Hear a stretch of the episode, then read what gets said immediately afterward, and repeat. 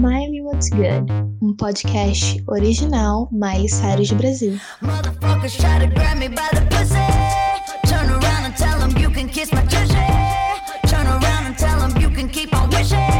Now turn around and tell me what's good, Miley, what's good, what's good. Olá pessoal, sejam muito bem-vindos ao Miley What's Good. Meu nome é Tainá e eu sou a tradutora. Oi gente, meu nome é Isadora. Sou News Poster. Oi, gente, eu sou a Giza, também sou tradutora do Miley Cyrus Brasil.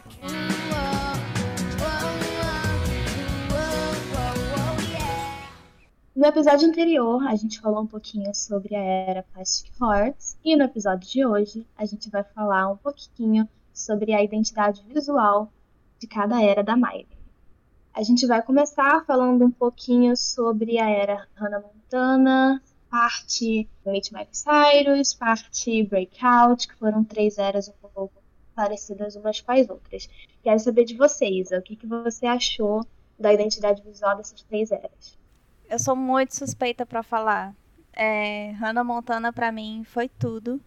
Eu, eu considero pelo menos o Breakout um sucessor espiritual do Meet Miley Cyrus toda essa era, assim, muito teen, muito adolescente, tudo para mim. É uma das minhas favoritas, sem dúvida.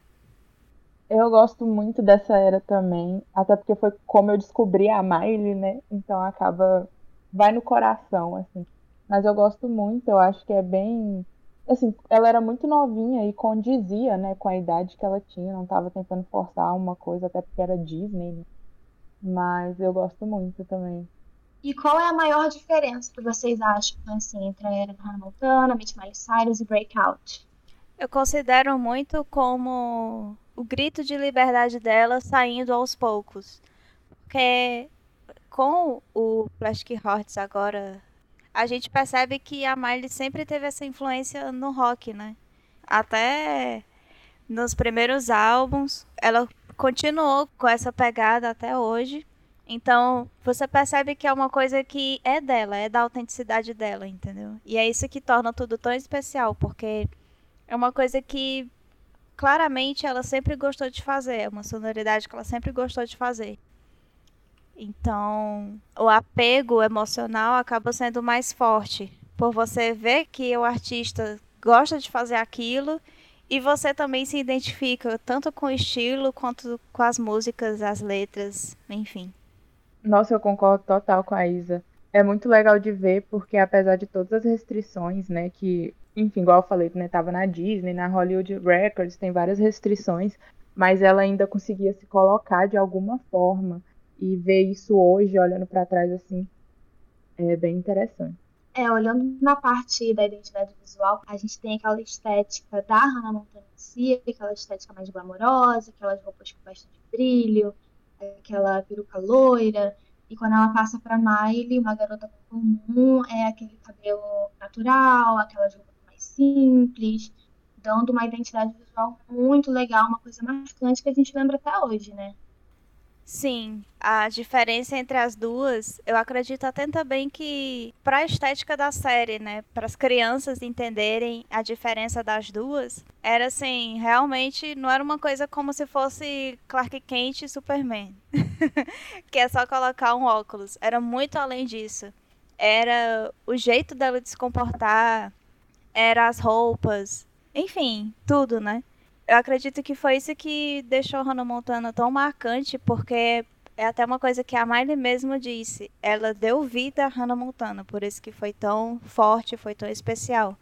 Porque é literalmente como se fosse outra pessoa. E olhando é, o Meet Miley Cyrus e o Breakout, a gente tem no Meet Miley Cyrus uma identidade visual um pouco mais pacatinha, né? A Miley ainda tava naquela Miley da Disney, Miley de Hannah Montana. Então era basicamente o mesmo cabelo da época de Hannah Montana, algumas roupas um pouco mais brilhosas, lembrando a Hannah Montana. E aí a gente vai para a era do breakout, que, como você disse, Isa, a Miley ela se libertou muito mais, é, não só no som dela, nas músicas dela, mas também na identidade visual. E aí a gente chega na era de The Time of Our Lives e Can't Be Tamed. Eu quero que vocês me digam o que, que vocês acham. Ah, eu acho tudo. Porque, pra mim, que cresci junto com a Miley, basicamente, a nossa diferença de idade, né, nós fãs com ela, é, é muito pouca.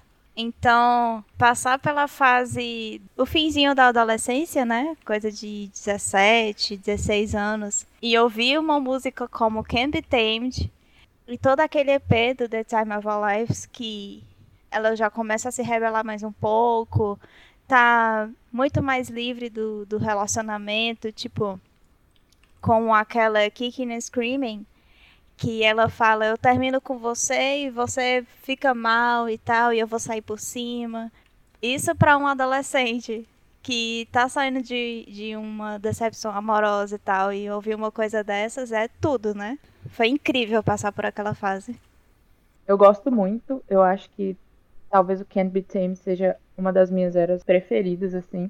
E eu acho que a gente vê com The Time of Our Lives que o visual da Miley sempre é muito marcante, porque o The Time of Our Lives é um EP, mas todo mundo lembra se você falar, né? E o Can't Be Tamed também, ai, um álbum excelente. Eu acho que é o grito, é a libertação que a Isa comentou do Breakout, né? Que tava aos pouquinhos e aí chega no Can't Be Tamed, né? Foi quando ela realmente se mostrou assim e se impôs ainda mais, eu acho, no, no trabalho dela e o visual muito marcante. Acho que o, o clipe de Can't Be Tamed, assim, fica com você por muito tempo. Às vezes eu tô assim, e do nada eu lembro daquilo, eu fico, meu Deus, icônica. Para mim o clipe é muito icônico, assim, muito marcante. Você para e pensa, meu Deus, ela fez isso. para mim também foi muito marcante, assim. O clipe em si, ela abrindo as asas e dando aquele grito, eu não posso ser domada. É a constatação real oficial da, da saída dela da Disney e também do relacionamento, né?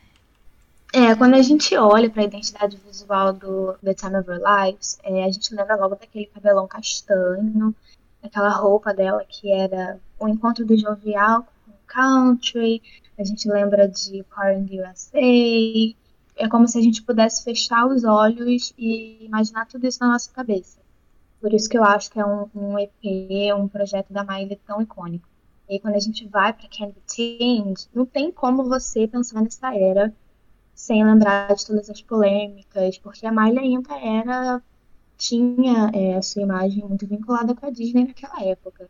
Então, o fato dela ter feito um videoclipe dentro de uma gaiola, com um passarinho, e se libertando e, e, fazendo tudo aquilo, eu acho que além de ter marcado uma geração, questão da era mesmo, do som, da maturidade dela, foi uma identidade visual assim, para mim uma das melhores da carreira até hoje. E aí a gente passa para Bangers. Eu acho que Bangers tem muito que falar de identidade visual, né? Verdade. Eu acho que Bangers foi mais do que necessário. Porque com o Can Tamed, muita gente falava, ah, mas ela não precisava ter feito bangers, porque no Can Tamed ela já estava se libertando e tal.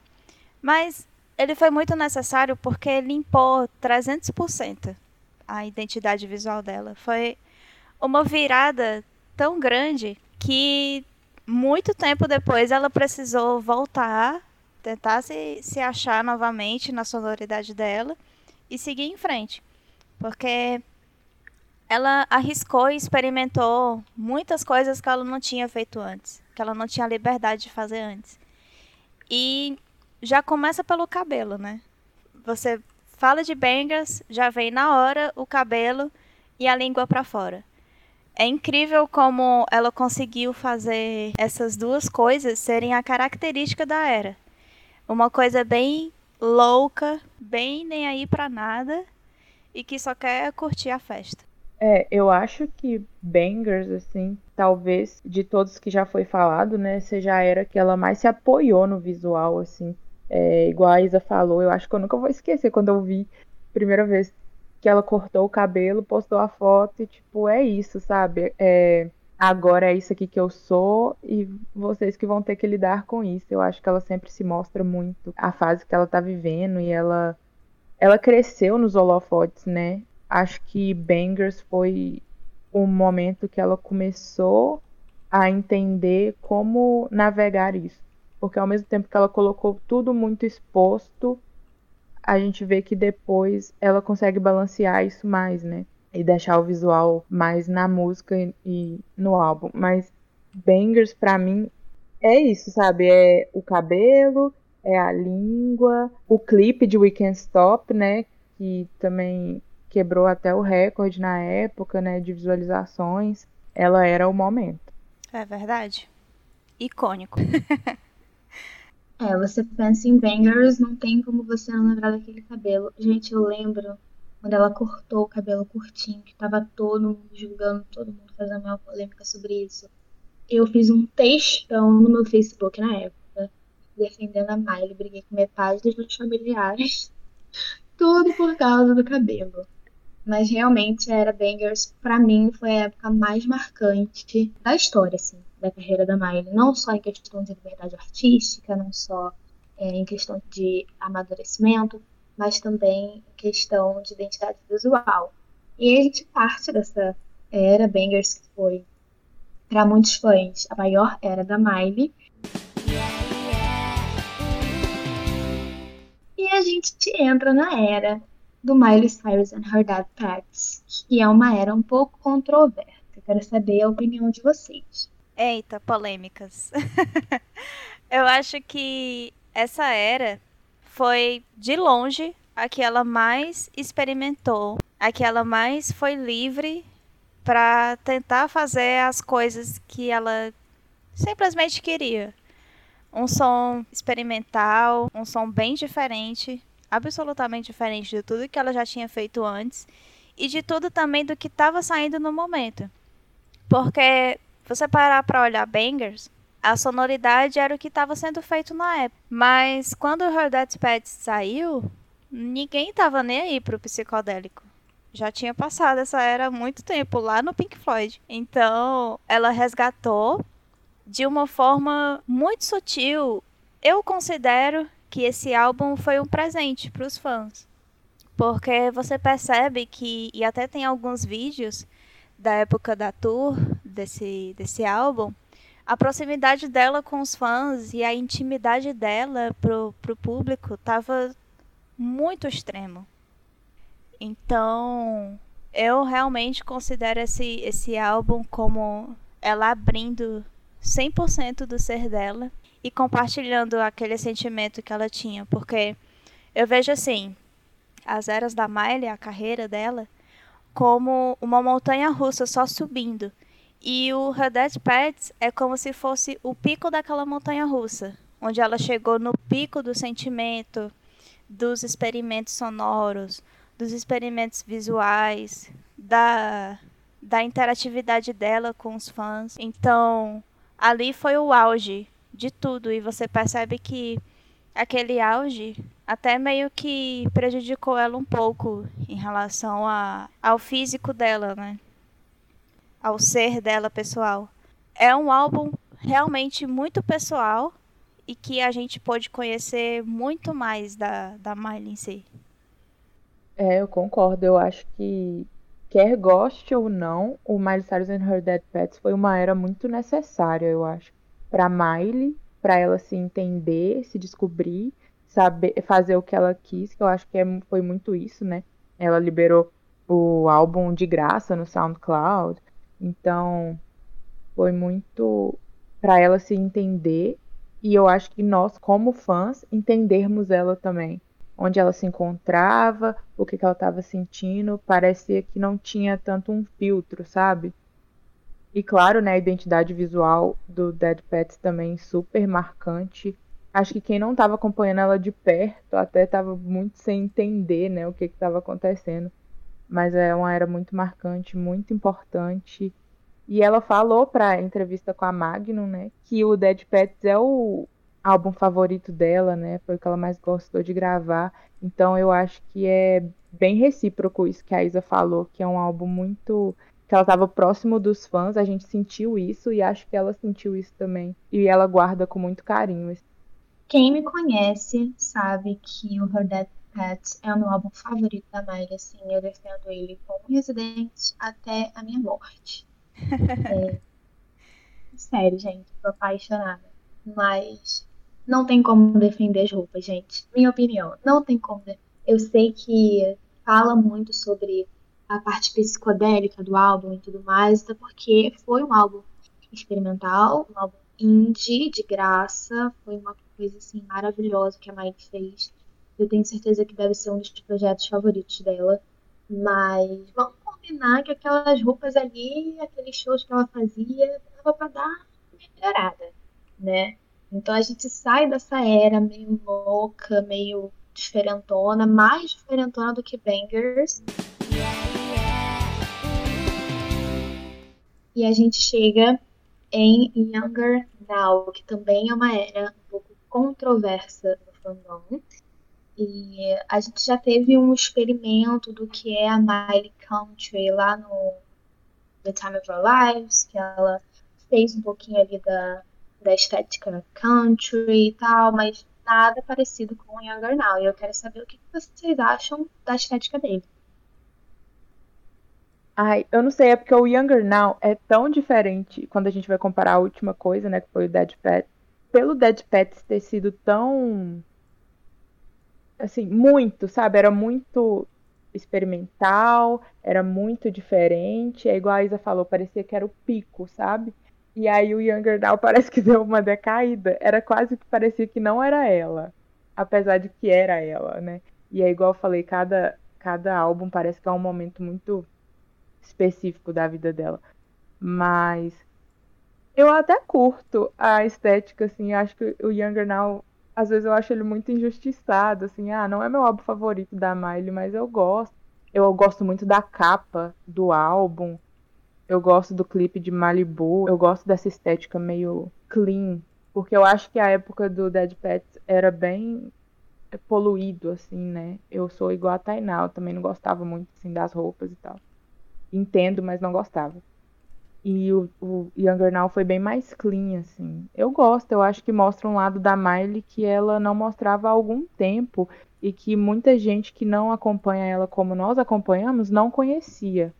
Então eu acho que foi bom para isso também.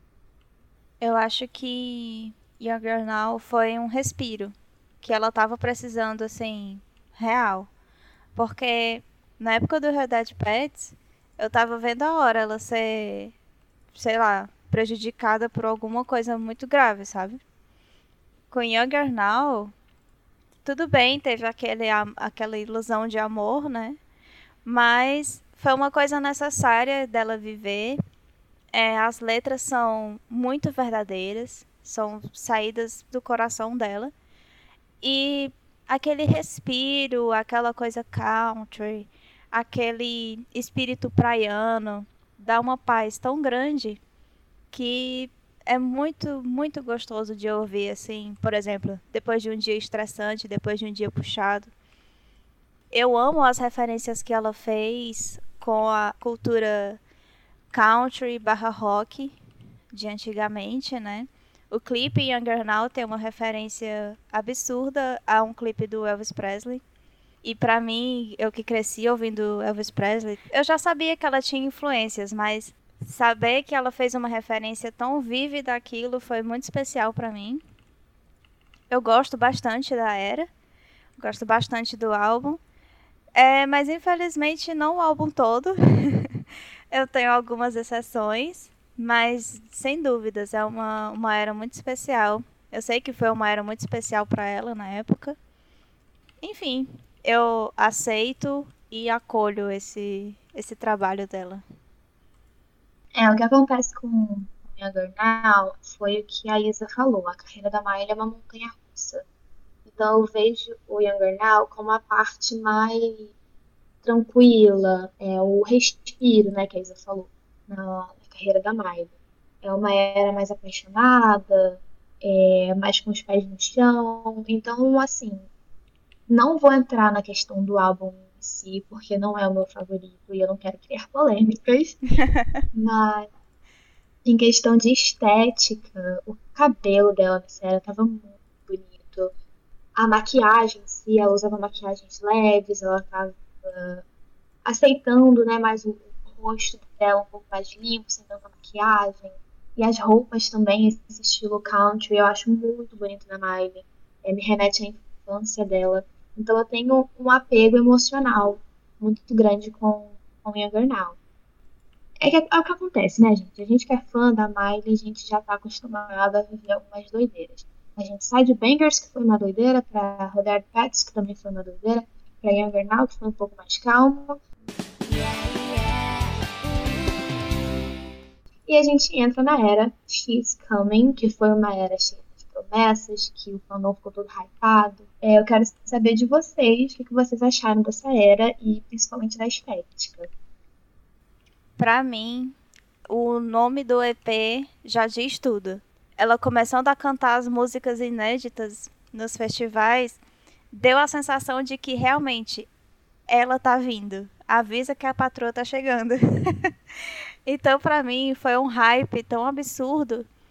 Nossa, eu respirei aquela era assim, 24 por 7.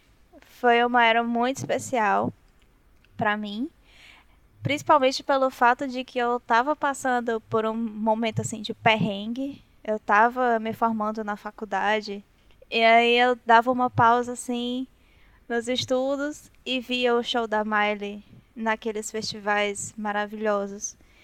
Foi muito importante para mim. O clipe de Mother's Daughter é o hino das feministas, sem dúvida. e eu amo muito, muito, muito, muito. Assim, ela não veio, né? Mas eu acho que X Coming é o testamento de que a Miley vai conseguir ser icônica até quando o que ela prometeu não dá certo.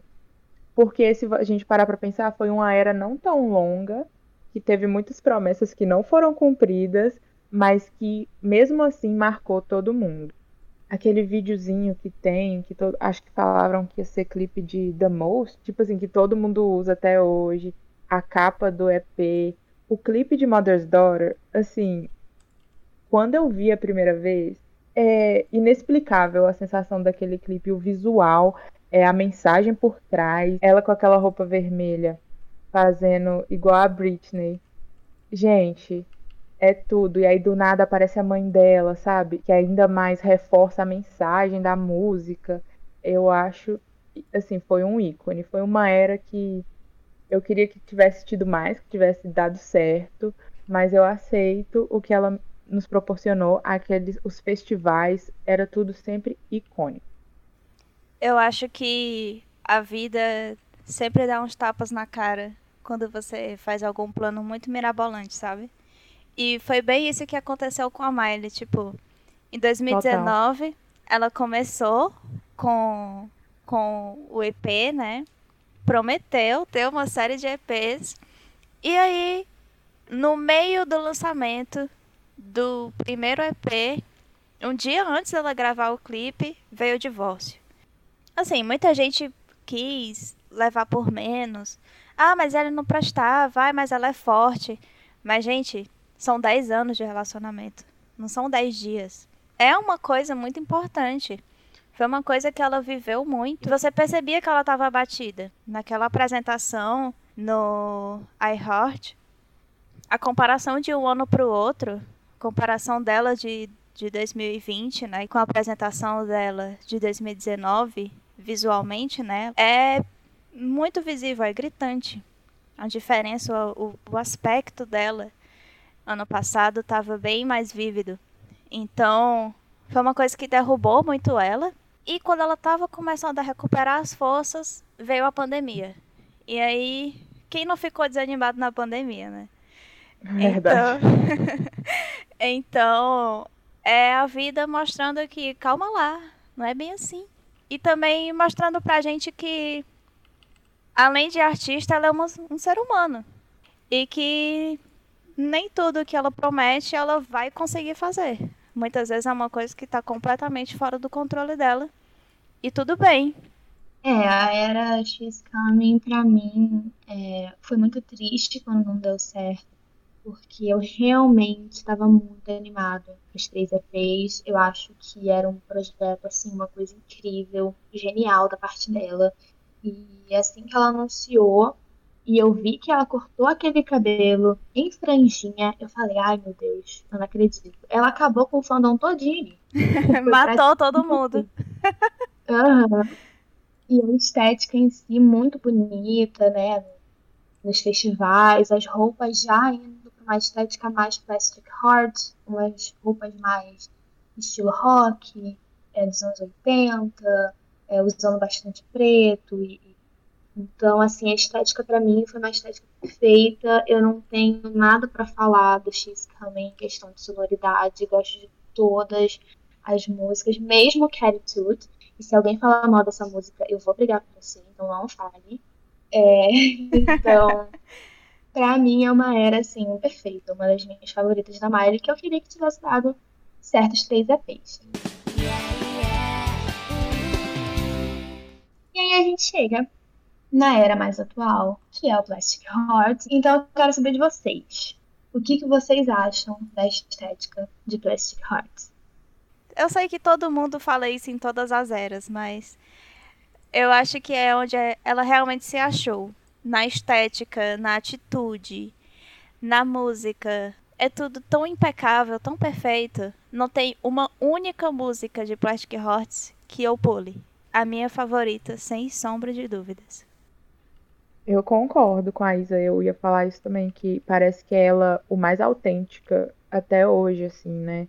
Ela parece estar muito confortável com ela, com a voz dela, porque ela teve que fazer cirurgia, né, e se recuperar, com a mensagem que ela tá passando. Assim, parece que ela tá confortável com tudo na vida dela, parece que tudo se encaixou e aí ela fez esse álbum.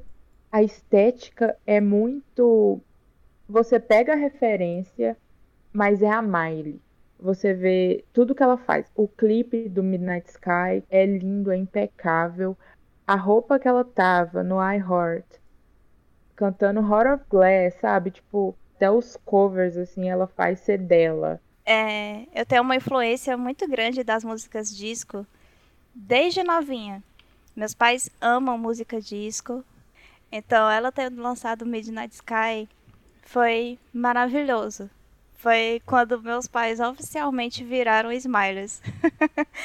e aí ela faz o cover de Heart of Glass, que é uma das músicas favoritas da minha mãe, sempre foi desde a adolescência. E ela traz toda aquela força para a música, foi muito especial. No ano novo, a gente dançou essa música, eu, meu pai e minha mãe. a gente colocou no repeat, tipo, umas três vezes. Todo mundo berrando, bêbados, brincando. Foi maravilhoso. Então, é uma era muito especial, sem dúvidas, porque eu paro para pensar que aproximou as, as gerações, sabe? Eu já era uhum. ligada nessa, nessa estética de, de disco, anos 80 e tudo mais, mas eu imagino que muitos Smilers por aí chegaram para os seus pais e disseram: Olha, escuta essa música aqui e tal. E aproximou muito. Muitos dos roqueiros velhões e antiquados fazem react uhum. dos, dos covers da Miley no YouTube e ficam babando. Ela arrasou, acertou em cheio. Então, concordo plenamente com vocês sobre a estética de Plastic Heart. É, começando que ela já pegou a era Plastic Heart, a sonoridade já estava bastante alta, que é esse rock feito para Miley. Mas falando sobre a estética em si, é, o cabelo em si, né, gente? Virou febre, um monte de artistas, até pessoas, assim, é, do nosso dia a dia, fazendo esse corte de cabelo, que é uma identidade também do pai dela, do Billy Ray Cyrus, e também as roupas, né? Todo o vídeo de Sky, é, toda a estética, eu achei uma coisa linda. Assim. Pra mim, Fast Forward foi a era mais bem trabalhada da carreira da Miley. Pra mim, é, ela tá no topo e não sei se tem como ficar melhor do que isso, mas espero que tenha. Antes da gente finalizar, a gente vai fazer um quadro aqui rapidinho, é, onde cada uma de nós vamos fazer duas perguntas, cada um vai responder. Eu vou começar fazendo uma pergunta. Quero saber de vocês. Se vocês pudessem escolher uma identidade visual da carreira da Miley, para vocês viverem essa identidade visual no seu dia a dia, qual era vocês escolheriam? Uma pergunta muito difícil. eu, sem dúvidas, escolheria o Plastic Hearts. Eu escolho Can't Be Tamed. Chique. eu escolho She's Coming. Porque o estilo de roupa dela, pra mim, ele tava no auge, gente. Acho a coisa mais linda. Se fosse para escolher um cabelo das eras da Miley para usar para sempre, qual seria? Pra mim seria Hannah Montana, o loiro de franjinha, que é o corte de cabelo que eu tenho hoje. então eu ficaria com isso, com certeza. Nossa, talvez o X Coming. Não sei se daria muito certo com o meu cabelo, assim, mas eu amo aquele cabelo. o meu seria mais a Miley na era breakout. Eu amo aquele cabelo. Acho tão fofo. Ela era muito fofa mesmo, né? É, então a minha pergunta vai ser: se vocês pudessem ouvir um álbum só da Miley pro resto da vida, qual seria? Com certeza, Miley Cyrus and Her Dead Pets. O meu, com certeza, Plastic Hearts. eu sou muito viciada nessa era, não tem como. Ai, gente, eu escolheria o Can't Be Tamed. A gente é muito diferente. ainda bem, né? É, ainda bem. Minha última pergunta agora vai ser um pouco polêmica, gente, vocês me perdoem, mas vamos lá. Se vocês pudessem excluir da carreira da Miley uma identidade visual, mantém o álbum, mantém a, a sonoridade, mas exclui a identidade visual. Qual era, seria? Her Dead Pets. Ai, é. Nada contra, inclusive tenho amigos que gostam. Mas assim, é até como já foi falado antes, é uma era muito suja, mas o, o, sonoro é maravilhoso. Qual o melhor Backyard Seasons de todos os tempos? Olha, eu vou falar que é o cover de Give Me More, da Britney Spears. Pra mim, Nossa, ela pegou aquela música, meu Deus do céu, transformou 100%. Eu já amava essa música, mas a forma que a Miley pegou essa música transformou como se fosse dela é meu favorito. Eu gosto muito de Gimme More também. Eu gosto muito de Lilac Wine também, bem lá do, do primeiro, assim. Eu amo os Backyard Sessions e espero que ela nunca pare de fazer. Verdade. É maravilhoso. Os meus favoritos também são os mesmos da Giza. Gimme More e Lilac Wine. Nossa, quando eu tô num dia estressante, tô muito ansiosa e preciso relaxar, é só colocar essa música que pronto, todos os problemas vão embora. Mas enfim, Vai. a minha pergunta, né, para terminar, assim, alguém que não conhece a Miley, aí você tem tipo uma música da Miley que você tem que mostrar para essa pessoa para ela começar a ouvir. Qual seria? Nossa, são tantas, mas geralmente quando eu vou apresentar a Miley para alguém nesses últimos tempos, eu costumo mandar Plastic Hearts, a faixa título. Assim, é batata. Para todo mundo que eu mostro essa música, todo mundo gosta. Então, você aí que quer convencer uma pessoa a começar a ouvir Miley, mostra essa música.